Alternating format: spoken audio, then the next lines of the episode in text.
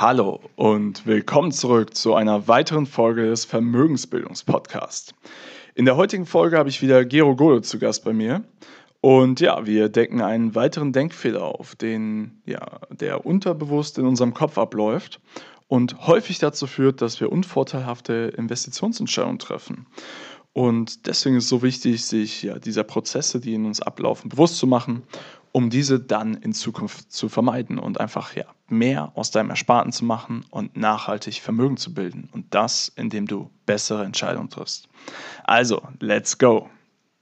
Ja, in der Serie mit Denkfehlern, die wir machen und dabei vielleicht richtig Geld an der Börse und mit ähnlichen Geschäften in der Geldanlage machen, da habe ich heute den Dispositionseffekt ausgegraben, einen Denkfehler, der dafür sorgt, dass garantiert richtig, richtig viele Menschen Geld verlieren werden, vor allen Dingen vielleicht die, die ein bisschen unerfahren sind in der Geldanlage, zum Beispiel beim Kryptomarkt, aber eben auch die, die einzelne Aktien machen, einzelne Portfolios verwalten wollen. Und ich kann euch sagen, dass es sogar so ist, dass richtig starke Profis hier Geld verlieren und die große Statistik, warum Fonds so viel Geld verlieren im Verhältnis zu einem Markt, vielleicht auch ein bisschen dadurch mit begreift wird. Es ist tatsächlich so, der Dispositionseffekt, der ist hart, und ja, Florian, hast du schon mal gehört? Der Name sagt mir was, aber um ehrlich zu sein, äh, bin ich auf deine Erklärung gespannt, weil ja. ich muss sagen, ich kann damit gerade nichts mehr in Verbindung bringen. Ne? Also das, wenn ich, wenn ich dir sage, worum es geht, wird es ja auffallen und der ein oder andere kennt es auch. Interessant wird es dann, warum das passiert. Äh, du hast zwei Aktienfonds. Beide sagen wir investieren in europäische Aktien und einer ist 30 Prozent vorne und der andere hat 30 Prozent Verlust gemacht. Die Frage nun, du möchtest äh, vielleicht ein großes Investment im anderen Bereich tätigen, zum Beispiel ein Haus kaufen und du musst eine dieser beiden Geldanlagen liquidieren, also verkaufen. Welche wirst du verkaufen?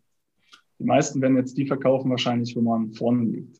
So ist es. Das Problem ist, die Leute verkaufen die, wo sie vorne liegen, mit der Idee, dass sie, ja, dass es ihnen sehr, sehr schwer fällt, einen Verlust zu realisieren. Denn der eine ist eh schon so gut gelaufen. Man hört ja auch immer Gewinne mitnehmen und man äh, Verluste reduzieren. Aber in dem Moment, wo man die Gewinne mitnimmt und hofft, dass das andere auch noch ins Plus dreht, weil es einem so schwer fällt, dann die, die Verluste dann auch dann auf dem Papier schwarz auf weiß am Ende zu sehen und Dementsprechend siehst du, da ist also das Thema Verlustaversion, die Angst vor Verlusten und die Angst vor Verlusten äh, zu realisieren ganz groß. Und da gibt es also jetzt unheimlich viele Studien zu, die das auch beweisen, weil wenn du sagst, ja, das ist bei mir gar nicht so, dann ist es vielleicht aber doch in, in ein, zwei anderen Fällen so, wo dir es dann irgendwie mal bewusst ist. Also zum Beispiel beim Thema Steuern dann wiederum. Da sind manche Anlagen früher, ähm, vielleicht bei Immobilien jetzt auch wieder, äh, gab es diese Beispiele, die haben zwei Immobilien gehabt. Eine ist bereits steuerfrei nach einer gewissen Zeit und die andere nicht.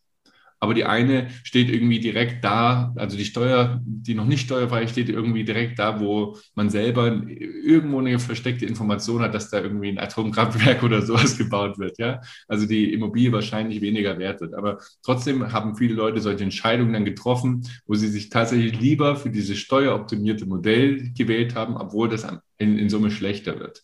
Und das war ja auch häufig in, bei Beratern und sowas ein Kritikpunkt, den ich hatte, dass der Finanzberater sagt, weil du verkaufst irgendwie ein, ein, eine Geldanlage, die steueroptimiert ist, aber sie macht, macht äh, am Ende ja gar nicht mehr, mehr Gewinn, sondern ist netto und das ist eigentlich, was zählt, Nettorendite ist sie, ist sie schlechter. Siehst du das auch bei äh, Leuten, Florian, die bei dir in die Betreuung gehen und sich mal neu über Finanzen da ausdehnen? Haben Sie da auch mit Banken solche Erfahrungen gemacht?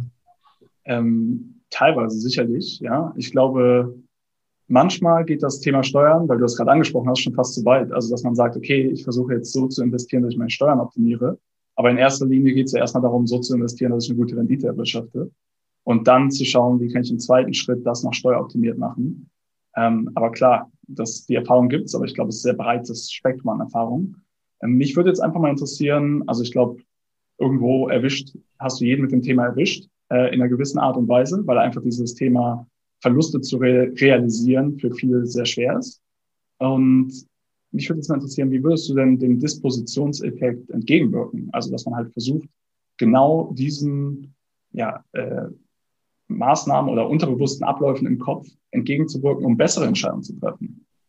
Also wie, wie man das vermeiden kann, siehst du ganz klar, wenn du nochmal ein Spiel in diesem Rahmen anschaust. Und das Spiel ist, äh, du hast hier eine Wette einzugehen, entweder verlierst du sicher 900 Euro zu, äh, zu 90 Prozent oder mit 90 Prozent Chance äh, kannst du 1000 Euro verlieren.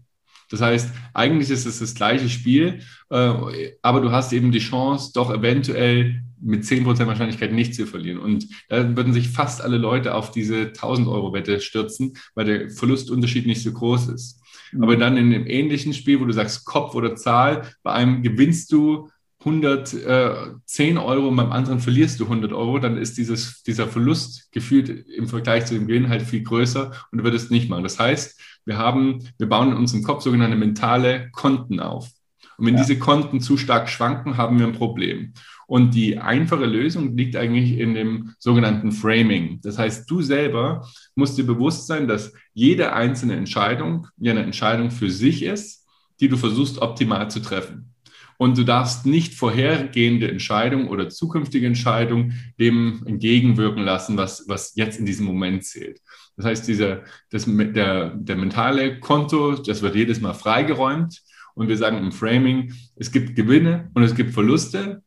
Mhm. Ja, das muss man sich bewusst machen, dass es einfach im Leben so ist und dass es im Investment so ist. Und wir müssen jedes Mal entscheiden, was ist jetzt die optimale Entscheidung. Also das ist einfach ein Denkansatz, den kann man sich irgendwie groß an die Wand schreiben oder immer, wenn man sich einloggt, irgendwie auf seinen Computer erscheinen lassen, da wo man da unterwegs ist. Ähm, einfach zu sagen, okay, es gibt Gewinne und Verluste und ich muss für mich entscheiden, was der richtige Weg jetzt in dieser einzelnen Entscheidung ist. Also um das nochmal ganz praktisch auf dein vorheriges Beispiel zurückzubringen, wo du gesagt hast, okay, du hast zwei Aktienfonds, der eine hat performt, da bist du im Plus, der andere, da bist du im Minus und du möchtest jetzt einen von beiden liquidieren, um eine Immobilie zu kaufen. Dann wäre auch der richtige Ansatz zu sagen, okay, ich schaue mir nicht an, welcher ist im Plus, welcher ist im Minus, sondern ich schaue mir an, wo, glaube ich, sind die größten Zukunftschancen. Und den anderen würde ich dann liquidieren, weil der weniger Potenzial für die Zukunft bietet. Genau, und gerade bei Aktienfonds ist es natürlich so, dass äh, der eine wahrscheinlich, wenn er im gleichen Segment besser ist, weil das Management gute Entscheidungen getroffen hat. Wenn also das Management meines Erachtens weiter gute Entscheidungen treffen wird, dann macht es natürlich mehr Sinn, dort auch weiter zu investieren. Das ist also so, dass der eine ja nicht ohne Grund einen Verlust gemacht hat. Da muss man dann schauen, war das zum Beispiel ein einmaliger Effekt, der da irgendwo eingewirkt hat, oder ist es eine wirklich strategisch schlechte Anlage? Also ein, ein Kurs, der nach unten fällt, ist ja sehr häufig ein Zeichen dafür, dass etwas nicht gut läuft.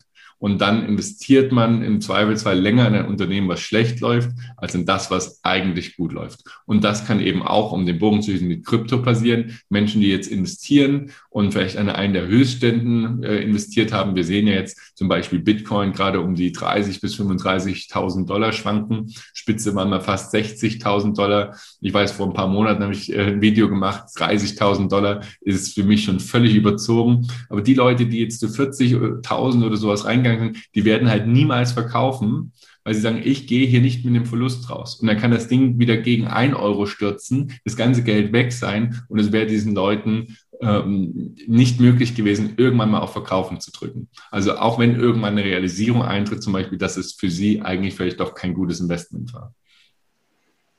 Ganz interessant. Äh, dazu wird es dann auch im nächsten Video gehen und im nächsten Podcast, wo ich dir wieder einen Denkfehler vorstelle, weil genau da sprechen wir auch über das Thema. Ich fand es sehr hilfreich und aufschlussreich wieder, Gero. Vielen Dank. Danke auch.